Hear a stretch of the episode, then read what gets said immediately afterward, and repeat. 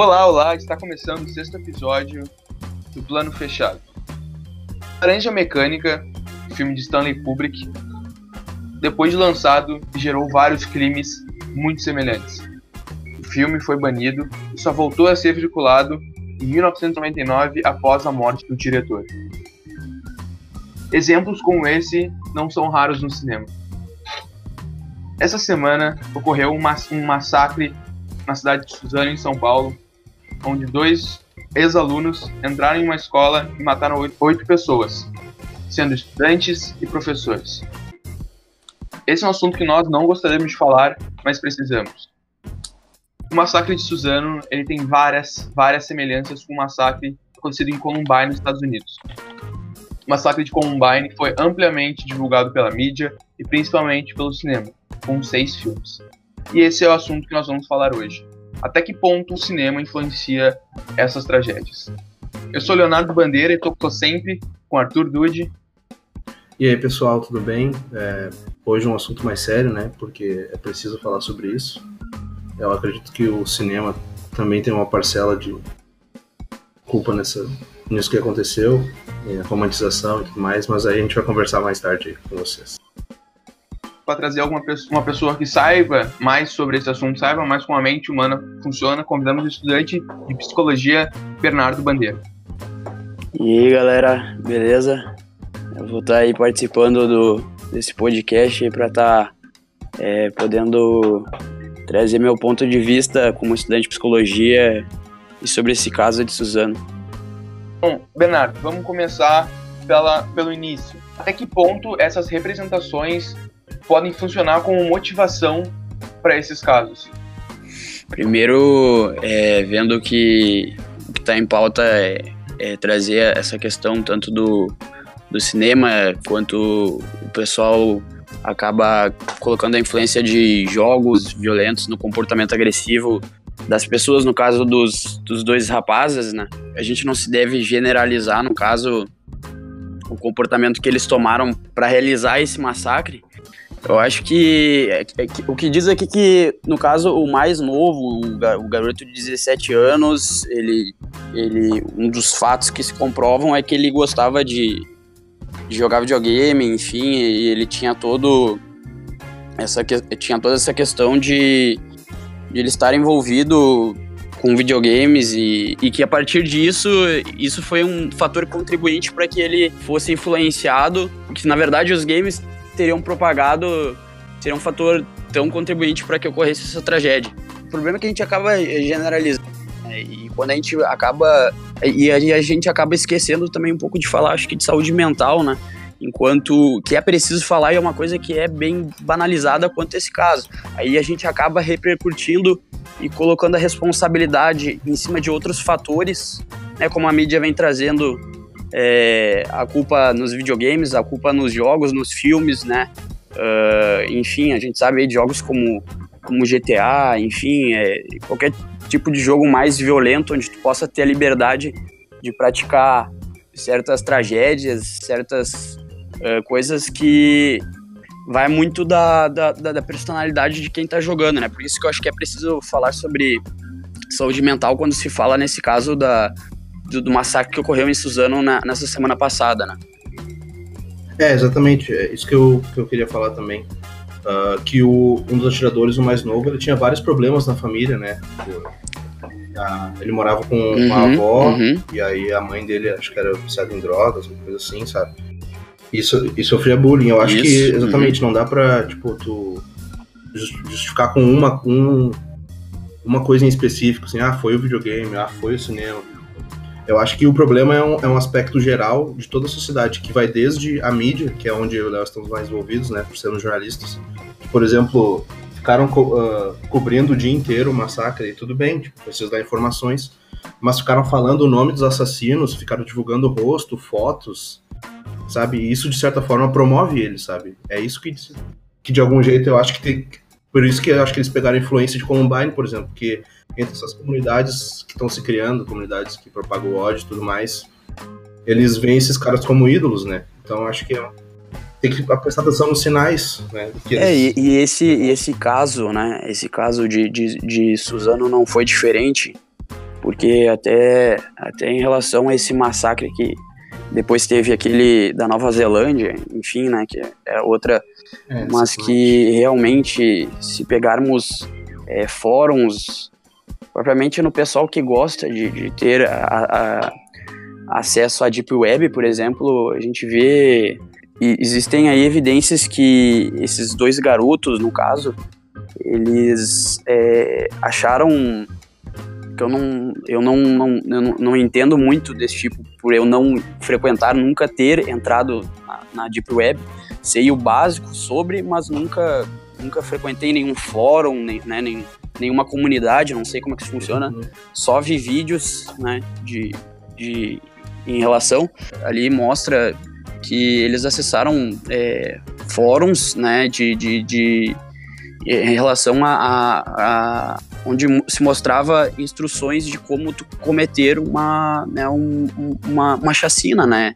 Uma, tu cometeu uma, uma atrocidade dessas. É, exatamente eles acessaram uh, um tipo de conteúdo onde se mostrava um, como se fosse um manual de instruções para eles cometerem uh, que, o que aconteceu semana passada.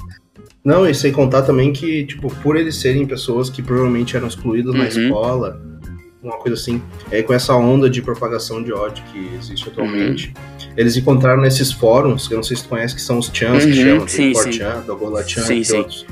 E eles encontram pessoas iguais a eles lá, e aí, tipo, eles, sei lá, não sei se mencionaram alguma coisa, mas, tipo, eu vejo que até esses, esses tempos teve uma suposta ameaça ao Rio Grande do Sul, tipo, alguém fala, ah, pensando em fazer um massacre, tipo, lá eles encontram incentivo para isso, sabe? Então tem que ver como é que isso é gerado, sabe? Como é que o problema disso chega.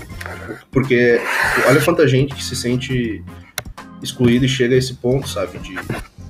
Mas também, mas também não justifica, né? Claro que tem um problema mental, tipo, sei lá, não sei se é psicopatia, aí, tu, aí, tu, aí que tu entra, né? Mas... É, é, não, é exatamente. É por isso que é, até depois dessa tragédia que aconteceu, eu acho que a gente acaba pedindo exatamente mais por, por saúde, né? É, essa questão de que eu acho que envolve bastante é psicologia ligada e aliada à educação, né? É, acessando e, e, e para que os alunos eles possam ter o, o, acesso facilitado a, não só aos serviços de saúde mental, mas como também nas instituições, nas escolas, na, nas faculdades, né? No famoso. Sim, isso é muito Isso, no, no famoso NAI, no, no, por exemplo, que as, as diferentes faculdades têm. É, por exemplo, ali onde eu estudo, na Unicinos, ali, tem o NAI, que é o Núcleo de Apoio uh, ao Estudante, né? Que, no caso, é como se fosse. É, se um aluno não está é, bem é, em relação à saúde mental, está com algum tipo de problema é, em casa, que ele possa é, conversar e trazer e ser escutado e acolhido é, nesse, nesse núcleo na, na, própria instituição dele. Então eu acho que. É... Mas pouca gente sabe que Exatamente, existe, né? exatamente. Então, assim, eu acho que, como a gente está enfatizando aqui no, no, no caso do, do, de Suzana, eu acho que esse acesso ele, ele, ele tem que ser facilitado. É, é claro que a gente vê é, também uma melhorias no, nos CAPs, né, pra, para a comunidade, mas é, como esse caso é, ocorreu dentro, o massacre ocorreu dentro de uma escola, então tem toda a responsabilidade também de, de ter esse serviço de saúde também dentro das instituições. Então, eu acho que isso é uma falha coletiva, né, é de, de, de, perceber assim que é, quando se há um, um sofrimento psíquico dentro de uma instituição, tu tu apenas é, preferir abafar, colocar panos quentes em cima do que é, chamar e chamar o, o, o, sujeito, né, o aluno para uma, uma, uma, escuta, uma, um acolhimento que, que, que no caso né, um, um, psicólogo educacional que esteja envolvido, inserido, né, é, ele consiga fazer essa função, né, que é, é poder estar é, acolhendo e, e ajudando uh, no, no, que esse aluno ele precisar. Ele, Bernardo, é, pelo que eu consegui perceber da tua fala, o importante é não generalizar e não dar soluções básicas e simples para um problema que não é simples. Uhum. Como tu havia falado, é muito importante esse apoio, principalmente aos estudantes que a gente sabe que passam por um estresse de ter que cumprir metas sendo jovens, sendo a cabeça não completamente formada, Uhum.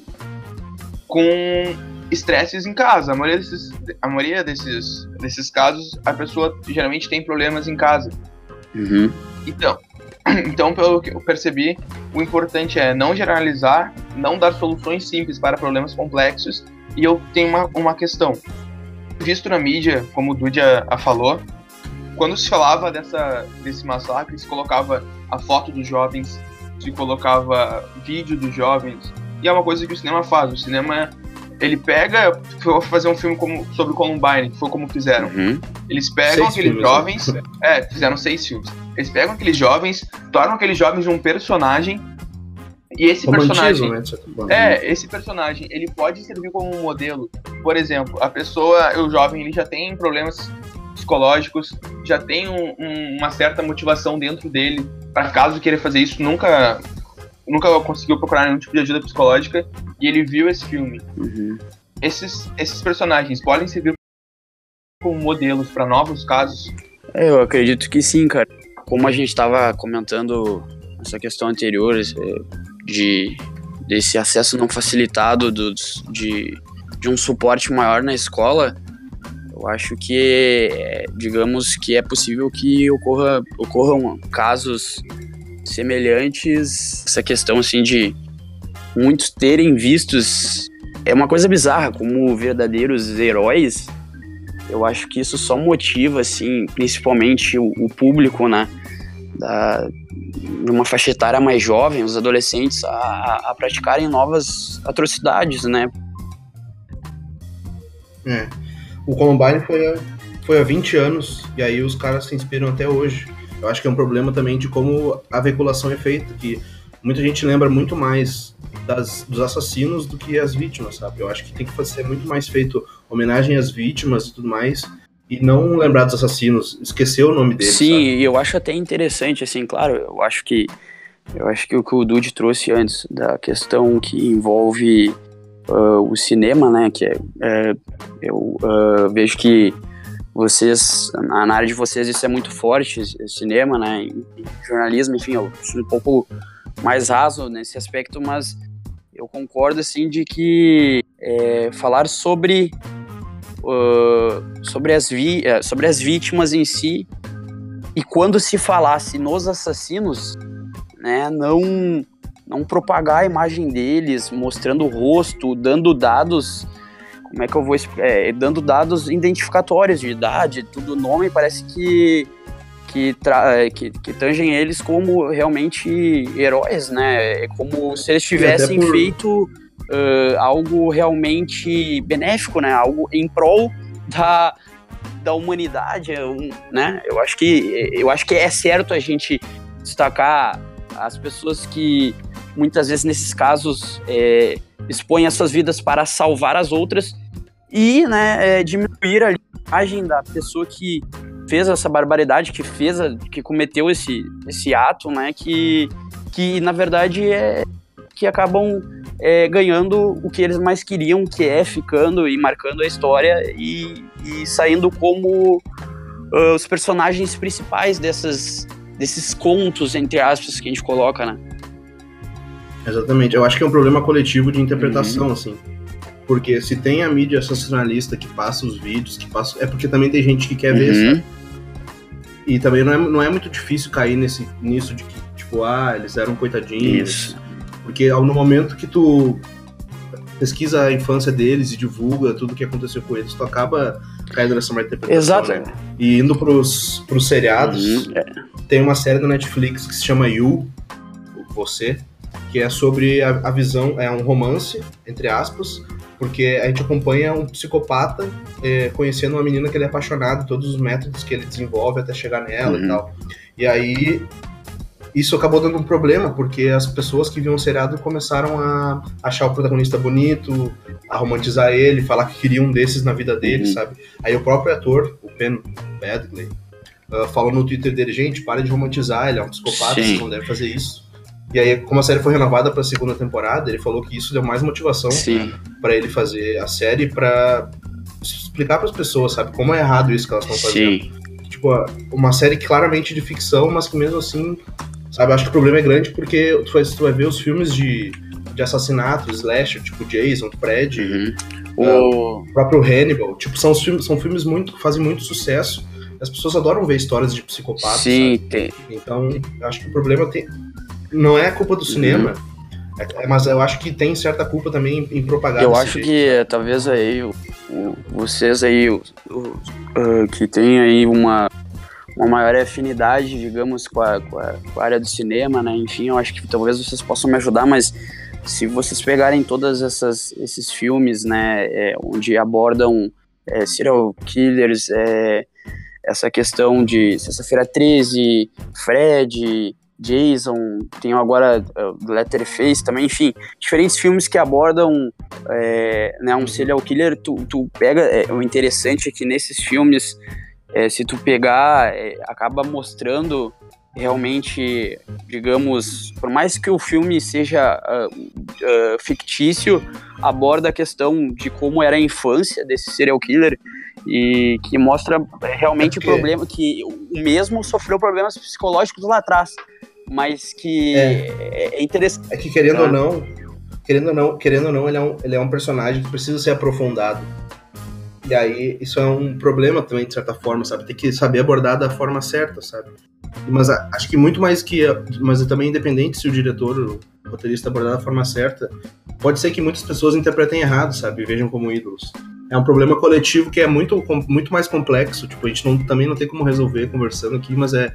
Sabe, a gente vai vendo e vê que tem muitas outras camadas que a gente nem imagina. Sim, é que nem é, é, comentando agora também tem uma, acho que tem uma série que é um pouquinho diferente, né? Não, não é relacionado a, a, a um cara jovem, mas eu não sei se um de vocês assistiram aí, que é, é Dirty John, É é, o, o John o Sujo, que é baseado numa série ah, ah, da, vida, da vida real, né? Baseada em fatos reais, que, que mostra realmente, é, no caso, eles descrevem ele não como um psicopata, mas sim como um sociopata que seria, digamos, um, um psicopata, mas que é, de uma maneira mais leve, onde ele, ele, ele, nos crimes ou naquilo que ele aplicar, aplicar golpe, enfim, ele acaba deixando rastros diferentes do que se classifica é, tanto no, no DSM como CID do, do psicopata, né? Mas o que, que eu quero levar em conta aqui é que realmente nessa série eu peguei ouvindo O que, que tu falou tu falou? é, no, no assim? DSM-5, que seria o livro das, das, da, que explica de todas as psicopatologias, é, digamos, existentes na, na, na contemporaneidade, né? Tipo, essa série, no caso, ela, ela acaba é, colocando o próprio vilão, que seria o John, né? Que seria... Que, que aplicou golpes em diferentes mulheres. Ele não matou, mas ele seria capaz de matar. E, e, e a questão, assim, é que mas que muitas vezes é, é como nesse nessa série o personagem ele é exaltado e que muitas pessoas né que estão com problema ou se identificam pelo problema que está acontecendo naquela naquela história e tomam isso para a vida real né Ah, mas ah, aí se, se eu falo também que dos filmes que abordam de certa forma errada ou duvidosa, Uhum. também vale a pena mencionar os que fazem isso da forma mais certa, assim. Porque, querendo ou não, ah, é uma história que merece ser contada, as pessoas que estão ali merecem ser relembradas para sempre pelo que sofreram. Uhum. Então eu quero lembrar aqui de um filme do Denis Villeneuve, diretor do Blade Runner 2049, do A Chegada, um filme de 2009, chamado Polytechnique. Ele retrata o massacre de uma, uma escola em Montreal, uma faculdade, desculpa, em Montreal, em 1989, que, eh, o massacre de um, um cara que matou 14 mulheres. E antes de fazer o filme, primeiro que a proposta dele fazer o filme era tipo em 2000, e ele falou que era muito cedo para fazer. E aí, tipo, no- alguns anos depois, ele se juntou com as famílias para achar a abordagem certa para fazer o filme, sabe? Ele fez uma pesquisa com as famílias, a faculdade que, em que foi o escolhido, em que foi, que ocorreu o massacre, ofereceu para ele gravar lá, mas ele achou que seria muito delicado gravar lá, e aí ele já escolheu outra universidade. E também o filme inteiro é em preto e branco, sabe? Para amenizar o, o, o efeito do sangue nas cenas que tivesse sangue, sabe? Então eu acho que se tu fizer também da forma correta, é, tipo, é uma homenagem que precisa ser feita, é uma, é uma história que precisa ser contada também, sabe? Já entrando nesse, nesse, nesse âmbito de falar coisas para produções sobre o tema, tem uma produção que eu particularmente gosto muito, que o nome é Yonlu. Não fala sobre nenhum massacre, mas fala sobre saúde mental. Yonlu conta a história de um rapaz gaúcho que em 2006 cometeu suicídio com auxílio de fóruns. Ele estava nos fóruns e os fóruns foram motivando ele para ele realmente consumar o suicídio. Esse filme ele trata de uma forma muito saudável as questões sobre saúde mental. Mostra realmente todo o transtorno do rapaz, sem romantizar, sem mostrar que o suicídio foi a solução, mas mostrando o que levou ele a chegar até lá. E o filme, como o Bernardo tinha dito antes, ele presta o serviço de mostrar para as pessoas onde elas podem procurar ajuda. E no caso sobre suicídio seria o CVV, as linhas de apoio, mas que se fosse sobre outros assuntos poderiam ser os NAIs, né, os, os núcleos de apoio ao estudante, por exemplo. Então eu recomendo sobre esse assunto, eu recomendo esse filme. Yon Lu, o diretor é o Ike Montanari, é um filme brasileiro, um filme gaúcho. E tanto na, em uma das várias estreias que teve, eles fizeram um bate-papo no Cinema Capitólio com o diretor, com psicólogos e com responsáveis dirigentes pelo CVV. Então acho que essa é a forma correta de propagar a informação, a arte cinematográfica sobre assuntos de saúde mental. E já que eu gente, também tenho já... um. Opa, desculpa. Pode falar. Não, pode falar, Dude.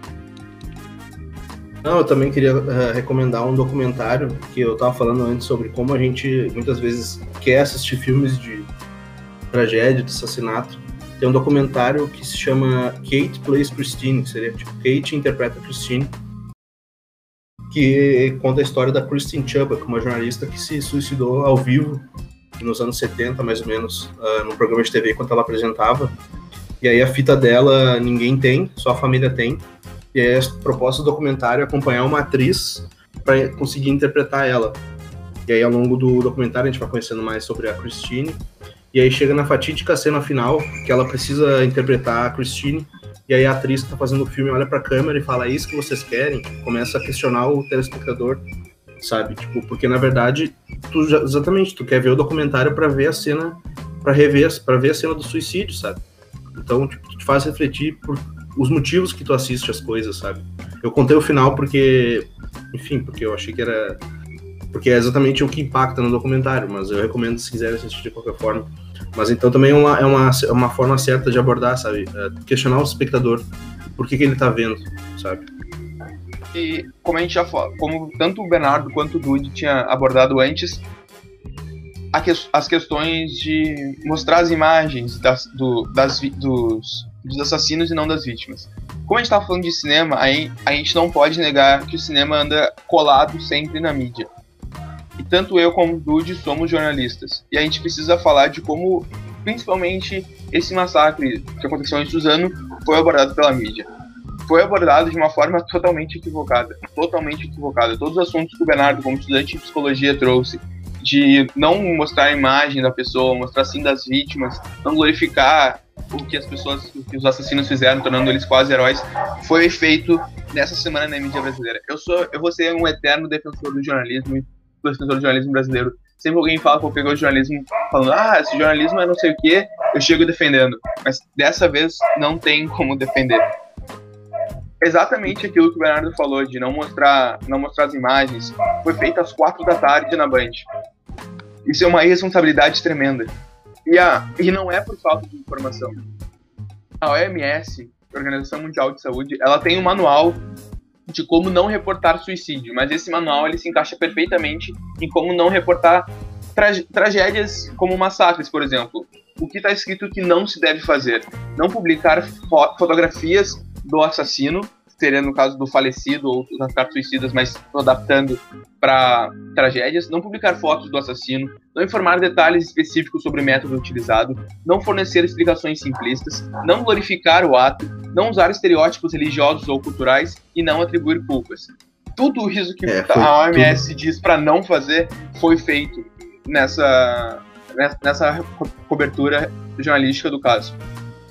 É, eu acho Aqui. que não uh, nesse caso específico, a mídia estava querendo culpar alguém mas no fim, se tu for ver também, a culpa também, se acontecer alguma outra coisa, pode ser atribuída à mídia nesse caso, sabe? Porque pela cobertura totalmente errada.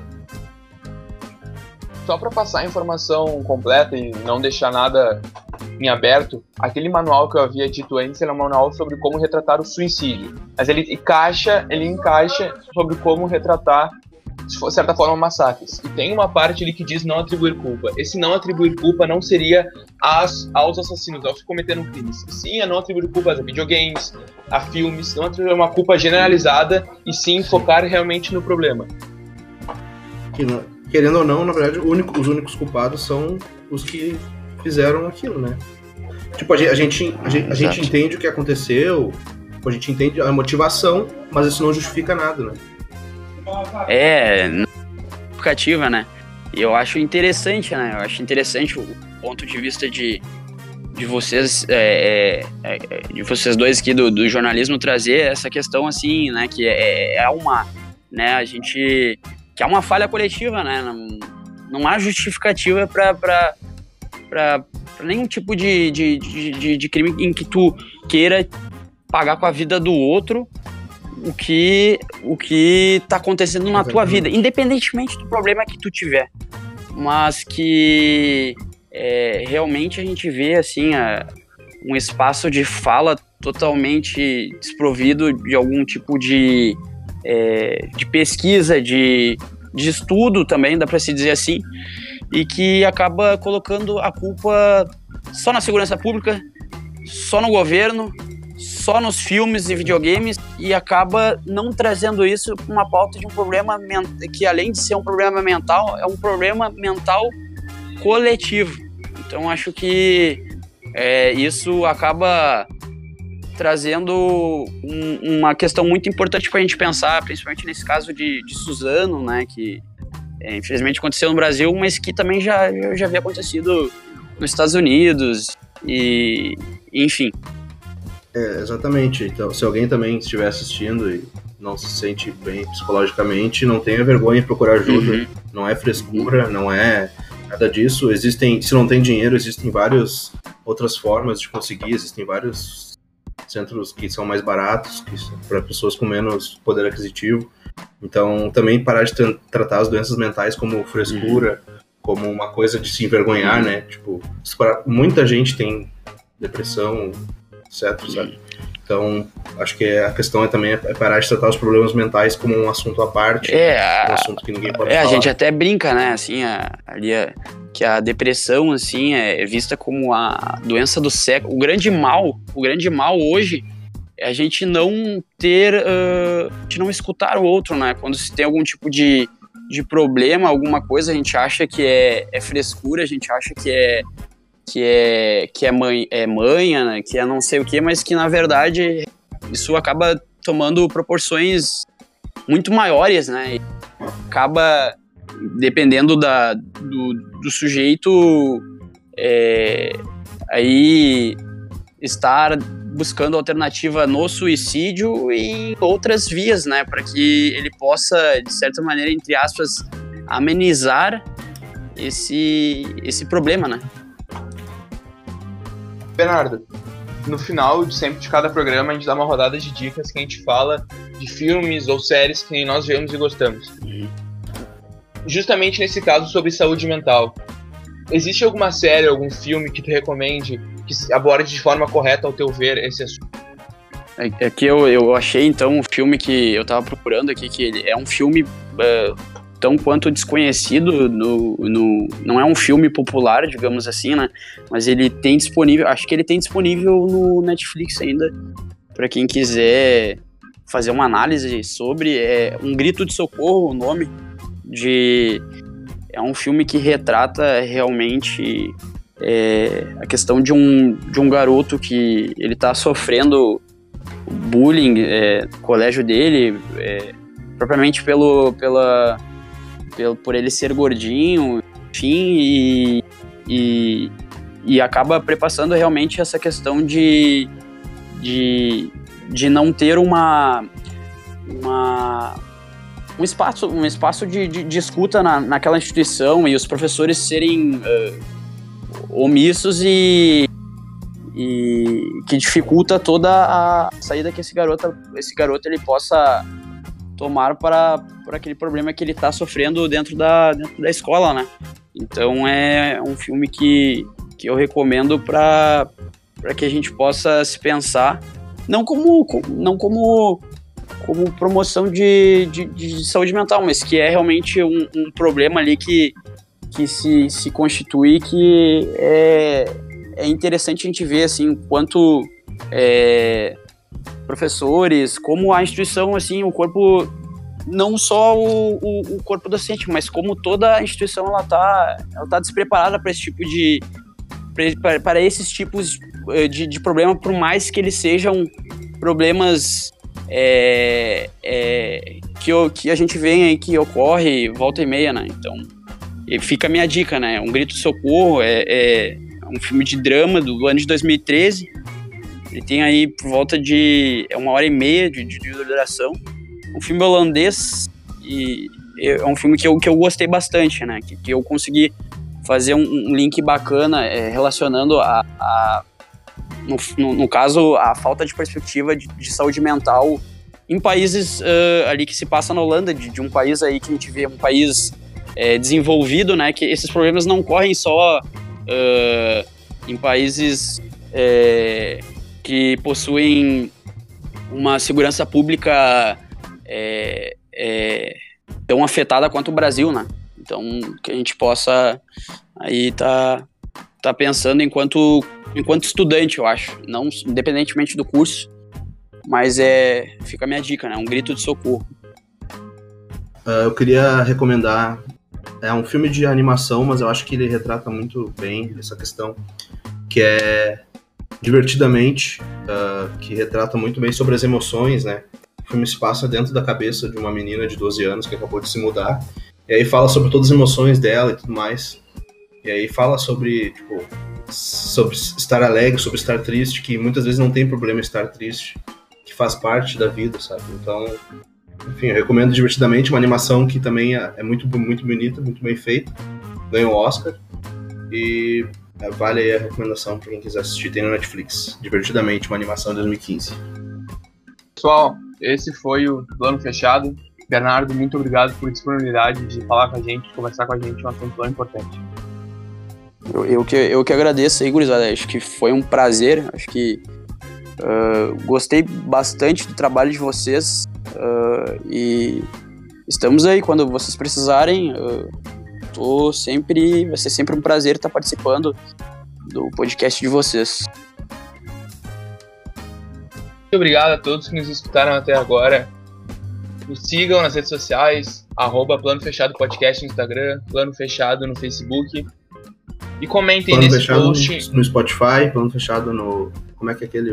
ITunes, no Google Podcasts, no podcast, no Pocket Cast, aonde vocês quiserem, nós vamos estar. Até isso é uma coisa que eu queria comentar. Se vocês usam algum aplicativo para podcasts e nós ainda não estamos lá, nos avisem. Nós vamos dar um jeito de estar no seu aplicativo preferido. Uh, também, se quiser mandar um e-mail pra gente, é planofechadopodcast.gmail.com. Uh, ah, podem falar pra gente. Sugestões de pauta. É, isso que eu ia falar, pode falar com a gente, sugestão de pauta, qualquer outra coisa. No Instagram também, a gente tá sempre postando coisa lá. A gente tem uns conteúdos que a gente posta lá também, alguns textos, alguns reviews. Então, podem Respondemos direct.